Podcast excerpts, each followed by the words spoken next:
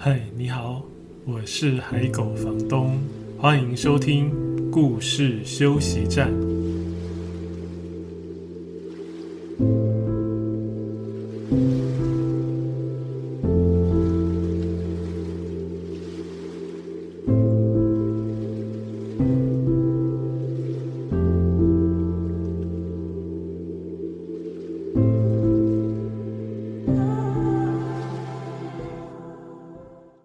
现在收听的是故事休息站 Podcast 节目的第七集。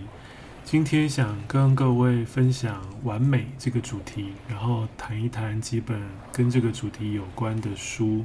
分享书和故事之前，我也想问问看各位，就是在收听这个节目的你，你也可以问问看你自己：你是一个追求完美的人吗？或者你是一个有呃完美主义的人吗？你是一个会对很多事情吹毛求疵的人吗？或者说的更直白一点，你是一个龟毛的人吗？你是吗？嗯、呃，我的话，我我想我应该承认，我是一个 有一点吹毛求疵的人啊，所以有时候会过得比较辛苦，很多事都不太会轻易的放过自己，有时候更糟糕的是，不会轻易的放过别人。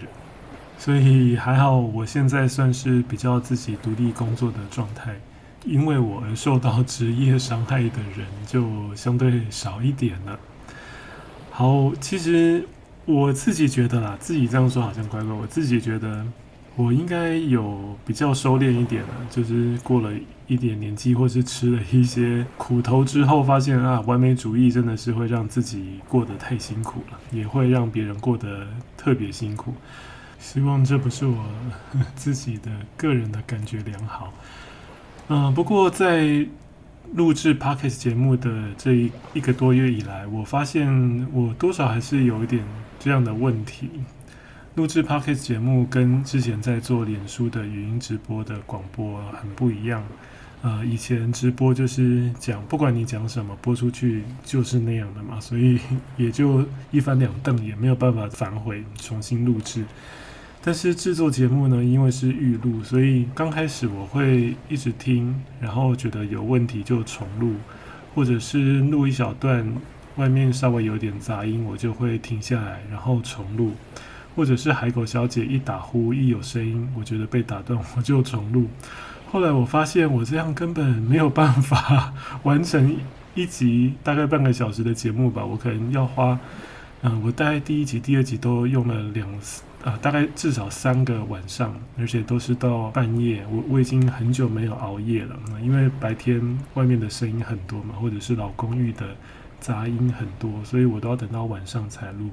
那如果只要一点点状态不太行，中断了，我再重录，然后重录的感觉又不太对，然后录起来前前后后加起来的声音。呃，或者是谈话的内容逻辑又怪怪的，又得再重新来一次，就真的是没完没了。所以后来我又提醒自己，就是放自己一马吧，不要把自己逼得那么累。所以有时候有一点吃螺丝啊，或者是发音变得怪怪的，我自己有意识到，我就不再去吹毛求疵，再重新来过。或者是像前几集，有时候海狗小姐打呼了。好像是第二集还是第三集，然后那一次我本来重新录了好几次，然后他又在打呼，我后来就释怀了。我想说，好吧，就把它放进来吧。嗯、结果呢，喜欢海狗小姐打呼或者其他的声音的人反而很多哎。该不会大家或者是有一些朋友听这个节目，你最大的期待 就是听到海狗小姐发出声音吧？希望各位还是呃把焦点放在节目的内容上面好吗？所以呢，我自己是经过了一再的调整，让自己录制节目不要变成压力这么大、负担这么大。如果这件事情变得不好玩、不有趣了，甚至有了压力，做起来就不开心了，大概就很难持久下去。好，所以你是一个追求完美的人吗？你是一个吹毛求疵或者是估摸的人吗？或者你是处女座吗？还是你如果不是处女座还这么估摸，那太可怕了。啊，不过我对星座不了解了，不能以一概全啊。也也许这个不是处女座的专利。总之呢，今天想跟各位分享几本跟完美这个主题有关的绘本。那第一本叫做《完美小孩》，有看过这本书吗？这是格林文化出版的。这本书的封面，你会看到一个小男孩，就是在大卖场的推车里面啊，他就站在推车里，然后手扶着推车的边缘，看起来好像是蛮多大卖场里面会看到的现象，虽然有点危险，对不对？好，然后这个故事呢，第一页一开始就是说有一对夫妻，他们在一个晴朗美好的日子一起去超市。这一页的图画里面。呃，那个超市叫做孩子王超市，是一间非常大的量贩店超市。我在几次课程或者是活动里面有介绍过这本书，然后我会在讲的时候就会先问问大家，你觉得这间超市是卖什么的呢？你如果听到这一间超市叫做孩子王超市，然后这个超市的墙上面有一个很大的小孩戴着皇冠，然后他的大门口。也布置得像一个皇冠，走进去就像是到了一个孩子王的世界。你觉得他是在卖什么？通常会回答问题的人都会说，他们觉得这个是在卖小朋友的东西的超市，或者有人更聚焦，他说是卖玩具的超市。你觉得呢？翻开第二页，那对夫妻就走进去超市里面了。那店员走出来欢迎他们，他跟他们打招呼。那你听听看，我念这页给各位听，听了之后就知道这间超市是在卖什么的。店员说：“午安，请问需要什么吗？”然后那对夫妻说：“嗯，我们想要一个小孩。”店员说：“哦，一个小孩，没问题，请跟我来。我们有各种款式和尺寸的哦。上面那个啊是音乐天才。”下面这个是数学天才，所以你知道这间超市是在卖什么的吗？卖小孩，赶快报警！它是卖小孩的超市诶，在故事里面什么都不奇怪。我们来听听看，这个在书里面卖小孩的故事到底要告诉我们什么事？这个橱窗里面真的有很多的小孩哦，然后他们在里面看起来都很开心，没有被虐待，然后甚至有。一个橱窗里面是两个长得一模一样的小孩，我们就知道他是双胞胎嘛。然后在这个橱窗下面还写一百元加价购，就是你等于是你加一百块可以多一个小孩，买一送一。诶，这样不算买一送一，就是加一百元多一件。然后这对夫妻他们应该是有先看好他们要买的目标来的，所以他们跟店员说，呃，有没有那个最完美的小孩？店员说：“哦，请稍等哦，我要确认一下库存，因为完美小孩非常好卖哦。还有一个，哇，你们真是幸运诶，就是他哦。你们觉得怎么样呢？”然后那个太太就说：“啊，好可爱哦，亲爱的，你叫什么名字啊？”那个小孩说：“我叫小布。”诶，所以他会回答，对不对？他们卖的小孩。不是玩具娃娃哦，是真的会跟人互动，是真的活生生的小孩。那个小孩跟他说：“我叫小布。”然后这对夫妻就说：“哦，小布，好可爱的名字哦，太好了，我们就要它。”然后他们就把它买好带回去了，有结账哦，带回去了。在回家的路上呢，这个小布就成为他们家的新成员。然后在路上，这对夫妻就看到有卖棉花糖的小贩，有个摊子在那边卖棉花糖，就跟小布说：“嗯、为了庆祝你来我们家，就买棉花糖给你吃好吗？”结果呢，这个小孩说：“哦，谢谢，但是为了我的牙齿健康，还是不要吃甜食比较好。”啊，这对夫妻想：“哇，太棒了，他真的是完美哎！” 因为一般的状况应该是小朋友看到棉花糖会先吵着要买，对不对？结果这个小孩不但没有吵着要买，大人要买给他，他还主动说：“哦不，为了我的牙 齿健康，我不要吃甜食比较好。”那他们回到家之后呢，这对夫妻发现哇，这个小孩真的有好多地方都很完美诶，比如说他吃饭的时候很有礼貌。然后又不会弄得到处都脏兮兮的。他玩玩具的时候也很小心、很规矩，也不会大吵大闹。然后睡觉的时候呢，自己躺下去就乖乖睡着了，然后都不需要说故事，必须不需要哄，不需要讨价还价，他就睡得又香又甜。然后这对夫妻就说：“你看他睡得多快啊！”哇，对呀，就是很轻松，对不对？还有更多，比如说带这个小孩出去。大家都很喜欢他，因为他看起来就是这么完美，会很有礼貌的跟大家打招呼。然后呢，上学的时候每一题都答对。在这本书里面有趣的是，如果你去买书来看，你会发现，在故事里的小孩很完美，然后文字没有多说什么。可是你看仔细看图画呢，你会发现那个大人的样子好像不是很完美。大人。呃，比如说在家的坐姿很随便啊，然后吃东西就到处掉屑屑啊，呃，那个茶杯倒了，茶翻出来了，也没有去整理啊，啊，所以反而大人跟孩子不太一样，对不对？所以这本要讲什么，大家应该可以大概猜得出来。啊，这个小孩真的是太完美了，有各种状况他都可以主动处理好，不需要爸爸妈妈操心。爸爸妈妈有时候健忘啊，发生了一些让一般的人或是小朋友会觉得不太开心的事情，这个小布这个完美小孩都也不会觉得不耐烦哦。比如说，如果爸爸忘记来接他，有一天爸爸忘记来接他放学，然后这张图呢 都已经是满天星斗了，已经很晚了。那爸爸开车来的时候就说：“啊，对不起，对不起，我没注意到时间。”结果这个小孩从学校跑出来是笑眯眯的哦，他没有生气，大吼大叫说：“你怎么忘记来接我啊？”这个小朋友说：“爸爸，没关系，这让我有时间可以数到一万三千七百五十二。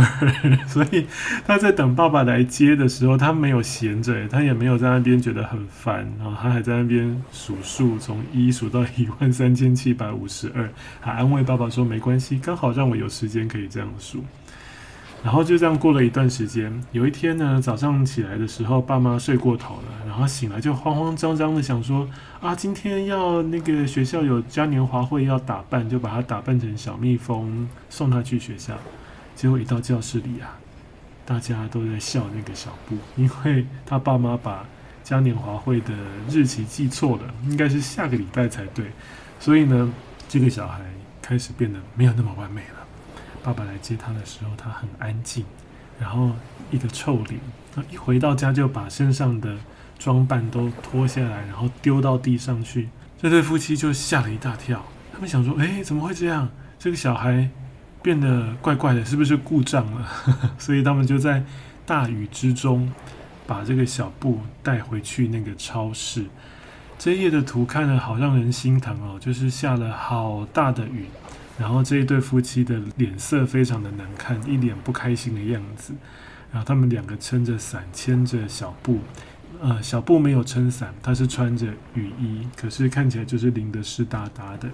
然后把他带回去那个超市，他们就是客诉啦，就跟超市的店员说：“诶，这个小孩很奇怪哦，在今天这个事发生之前，他一切都很不错，我们都很满意。”然后店员也觉得很疑惑啊，想说他可以送回原厂检查啊，但是可能要等好几个月。这对夫妻想说，可是我们不能少了他呀。那店员就想，那好吧，我来问问看这个小孩怎么了。嗯，这其实已经到故事的最后几一一两页了，我就不要把它说完，让各位去找书来看。当你看到这本书的最后，你真的会，如果是大人，就会拍一下头，想说啊，哈哈，对呀，真的是这个样子。如果是小朋友看这本书，那大概你也会觉得啊，大人真的有一点傻，真的有一点好笑。好，这是第一本要跟各位分享的《完美小孩》。嗯，所以有完美的小孩吗？你们觉得有完美的小孩吗？反过来想，那有完美的大人吗？或者是我们整体来想，有完美的人吗？嗯，或许没有吧。那或许也有，就看我们用什么角度去看。也许我们都用单一的标准来看所有的人，所以会觉得不符合这个标准的人就不够完美。可是那个标准是谁定下来的呢？那个标准是不能改变的吗？每个人都应该一样吗？如果没有某一个标准，固定的标准，会不会？其实每个人都有自己最好、最完美的样子了呢。好，这是第一个故事《完美小孩》。第二个故事要跟各位分享的是 Emily Gravett 的《Tidy》，然后这本书有中文版叫《整洁》。这本书的主角是一只獾，然后它是住在就是自然的森林里面，跟所有的动物住在一起。那很有趣的是，这一只獾它很爱干净，很爱整洁，所以它会主动整理环境。听到这边，以我们一般的印象或者是观念，会觉得会主动整理环境，然后爱干净、爱整洁是一件好事，对不对？好，这只獾呢，它看到那个花，如果有一些长得特别的高、特别的长，它就会把它剪掉，因为看起来不整洁。然后呢，它会抓着刺猬当梳子，帮狐狸乱七八糟的毛梳一梳。那把所有的鸟集合过来，叫大家要刷刷鸟嘴，要洗澡。那它还会拿吸尘器，它是在真的是自然的森林环境里哦。那这只獾还有所有的动物也没有拟人化的衣服在身上，它就拿着吸尘器 开始在森林里面吸地板。它真的好爱整洁哦。然后打扫了一阵子之后呢，发现诶，地上都干净啦，可是，一片落叶落下来，哇，有一片落叶表示之后就会有更多更多的落叶，对不对？所以叶子就纷纷的落下来，看起来应该是秋天了吧？因为叶子都是又红的，又是黄的，又是咖啡色的。那么多的落叶落下来，以这只爱整洁的獾来讲，应该是很难忍受的事情吧？所以呢，他不止把掉到地上的落叶都打扫干净，他想为了一劳永逸，一次解决这个问题，他就把所有树上还没掉下来的树叶，一次都把它摇下来。嗯所以呢，他把所有掉下来的树叶，还有他摇下来的树叶都打扫打包之后，森林里面的树都光秃秃的。冬天因为他的爱整洁的习惯，就提早来临了。然后光秃秃的树看起来，在他的眼里不好看，看起来让森林显得很乱，所以他就把树一根一根的拔起来。哇，糟糕了，整片森林都没有树了，只剩下泥土。所以一下大雨会发生什么事？各位应该知道吧？就是一片的烂泥巴，对不对？然后这样子的情况，当然是他没有办法忍受的啊。他就开始又把打扫工具拿来，把烂泥巴清一清，甚至呢把泥土挖一挖，叫来了水泥车，把水泥铺在森林的地上。那这一页很有意思的是，森林看起来真的好干净，可是森林在哪里？文字很好玩的是，文字写说，没有没有泥土，没有树叶，没有脏乱，没有树，啊，一切真是太整洁，一切真是太完美了。这个森林真的是完美的森林。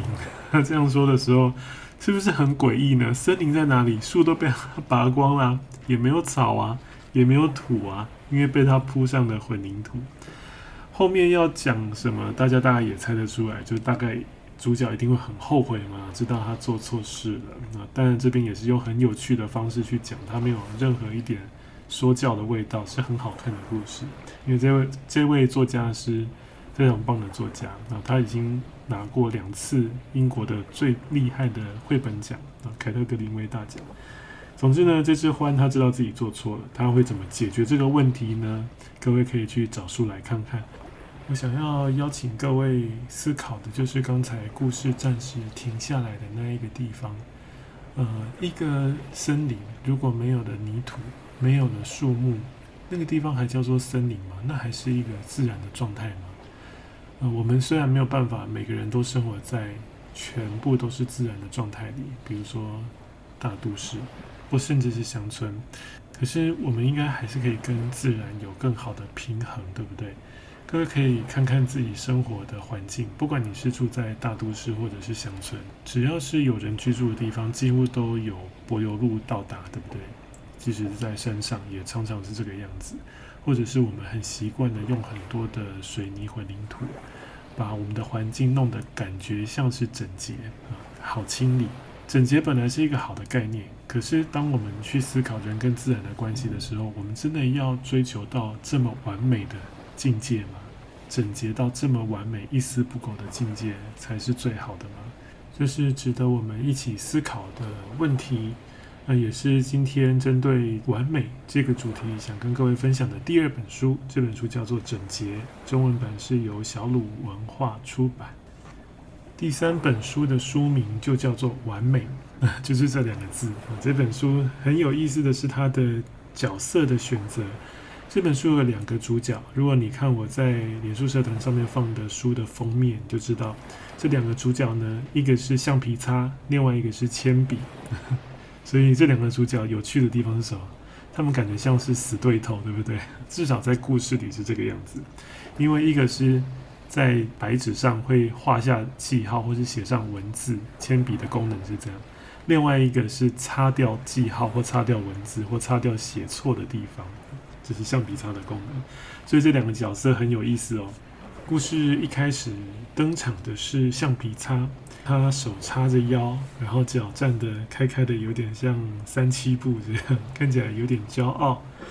他一开始说：“这一页真是。”干净的太完美了，因为他所在的这一页这张纸上是全白的，然后那张白纸上就站着他啊，他正在上面说：“这一页干干净净，完美无瑕，这正是我喜欢的样子，而且它也必须一直保持下去。”所以你可以看出，这个橡皮擦他喜欢的是干净，对不对？跟刚才那个欢一样，只是他喜欢的是纸张上面要干干净净，他觉得这样最完美。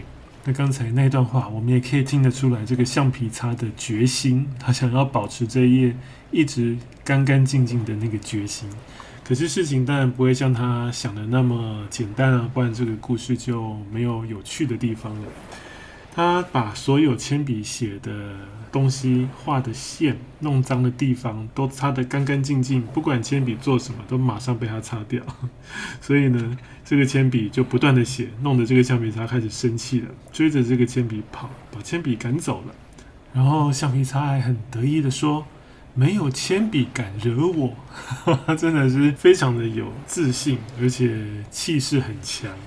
结果呢，他才刚刚讲完这句话，没有铅笔敢惹我。然后翻开下一页，那个铅笔呢，就在他的旁边画了一个橡皮擦，然后是一个很夸张的橡皮擦，画出他那种很夸张、得意洋洋的嘴脸。铅笔还在旁边写了一段话，那段话就是刚才橡皮擦说的：“没有铅笔敢惹我。”所以这个感觉很像是我们有时候会很幼稚的去学别人讲话，对不对？比如说刚才那个橡皮擦说。哼，没有铅笔敢惹我。然后铅笔就画了图，说：“哼，没有铅笔敢惹我。”有没有像我们那种小时候在拌嘴的那种感觉啊？所以这橡皮擦当然很火大啦。这个铅笔竟然敢这样子 取笑我，还学我说话。所以呢，这个铅笔逃走的时候，讲完那一句话就逃走了。然后橡皮擦就追上去，跟他说：“你给我回来。” 那当然就弄得很不开心啦，啊，因为铅笔一直胡闹嘛，橡皮擦就弄得自己很累，他怎么擦都擦不完，而且后来铅笔还画出更多的铅笔，所有的铅笔都把这张纸涂得满满的，让这个橡皮擦擦得精疲力尽，然后全身都脏兮兮的。这故事后面会怎么发展呢？我我等下再讲，但是我突然想到，我小时候有一个，也是因为。追求完美，或者是讲白一点，就是吹毛求疵或者鼓膜的习惯。各位会这样吗？我上以前小时候上学，尤其是到国中，可能还是这样子哦。就是我不太喜欢橡皮擦变脏。橡皮擦不是很白吗？这个故事里的橡皮擦是粉红色的。就算它是粉红色的橡皮擦，你拿来擦铅笔的时候，它还是会变得黑黑的，一块一块的，对不对？我小时候。很讨厌橡皮擦变得脏脏的。擦完铅笔之后，它如果变脏，我会继续再多擦一下，让橡皮擦上面的黑黑的污渍也被我擦掉，我才会觉得哦舒服一点。就是很麻烦。那后来当然就比较没有这样的问题，而且好像有些人是，我以前应该也是这个样子，就是。使用橡皮擦的时候，你想想看你哦，你以前会这样吗？或者是听在听节目，如果有小朋友现在还常用橡皮擦的小朋友或大人，你会不会就是希望橡皮擦只有上面是脏的，然后其他地方保持干净？所以我以前不太能够忍受有人把橡皮擦的衣服都脱掉，就是它外面包的那一圈纸，有些人会把它拿掉嘛。嗯，这这些很。自由自在的人，他们是用任何角度在使用这个橡皮擦。可是我只希望橡皮擦只有上面脏脏的就好，就是从上面用到下面，不要整个橡皮擦都黑黑的。你会这样吗？好，总之呢，这个铅笔大军就把纸都涂得黑黑的。想必橡皮擦会非常的生气，对不对？他当然很生气，也很痛苦。可是呢，他后来发现呢，他在这么黑的纸上，他如果擦掉一小块，或者是擦掉一条线，他就好像在画画一样。好，他擦掉的地方就是他画的东西，所以这个橡皮擦也玩得很高兴喽。这本书好玩的地方就是在角色的选择上，他让这两个角色该做的事情是冲突的，所以就这个冲突就会带出好玩的、有趣的故事。那这个如果放在我们人跟人之间的相处也很有意思啊。每个人有不同的个性、不同的专长，或者是在职场上，或者是在学校里，你有不同的功能，或是你扮演不同的角色。有时候角色跟角色之间是会有一点冲突，需要磨合的啊，它也不见得是不好，但是两方可能需要磨合一下啊，可能你退一步，我让一步，或者是我们找到可以合作的方式，可以一起相处的方式。那故事的最后呢，虽然铅笔，因为铅笔的天性就是喜欢画出记号嘛，或者是我们把它放大看，它就是喜欢弄脏，橡皮擦不喜欢弄脏。但是他们可以各自找到各自的方法，比如说，铅笔把整张纸弄脏的时候，橡皮擦虽然没办法把整张纸擦回白色，但他换一个方式想，他也许可以在那个脏脏的纸上做自己的想象的创作，也很有意思。所以，什么才是完美呢？完美要从谁的标准来看才叫完美？这本书也可以让我们用很有趣的角度，然后在很好玩的故事当中去思考这个问题。最后，我想跟各位分享一本书的其中一段，它也是在讲完美主义这个事情。这本书叫做《关于写作：一只鸟接着一只鸟》。不过，我手上这一本是旧版的，是很多年前另外一间出版社出版。绝版之后，在前几年又有另外一间出版社出了新版，它的书名改成《写作课：一只鸟接着一只鸟写》就对了。后面还有更长的书名，叫《Amazon 连续二十年榜首：克服各类型写作障碍的必备指南》，非常长的书名。这个书名听起来有一点像是很实用的写作书，对不对？他已经讲说克服写作障碍的必备指南，但是其实这本书里面讲方法相关的东西其实很少。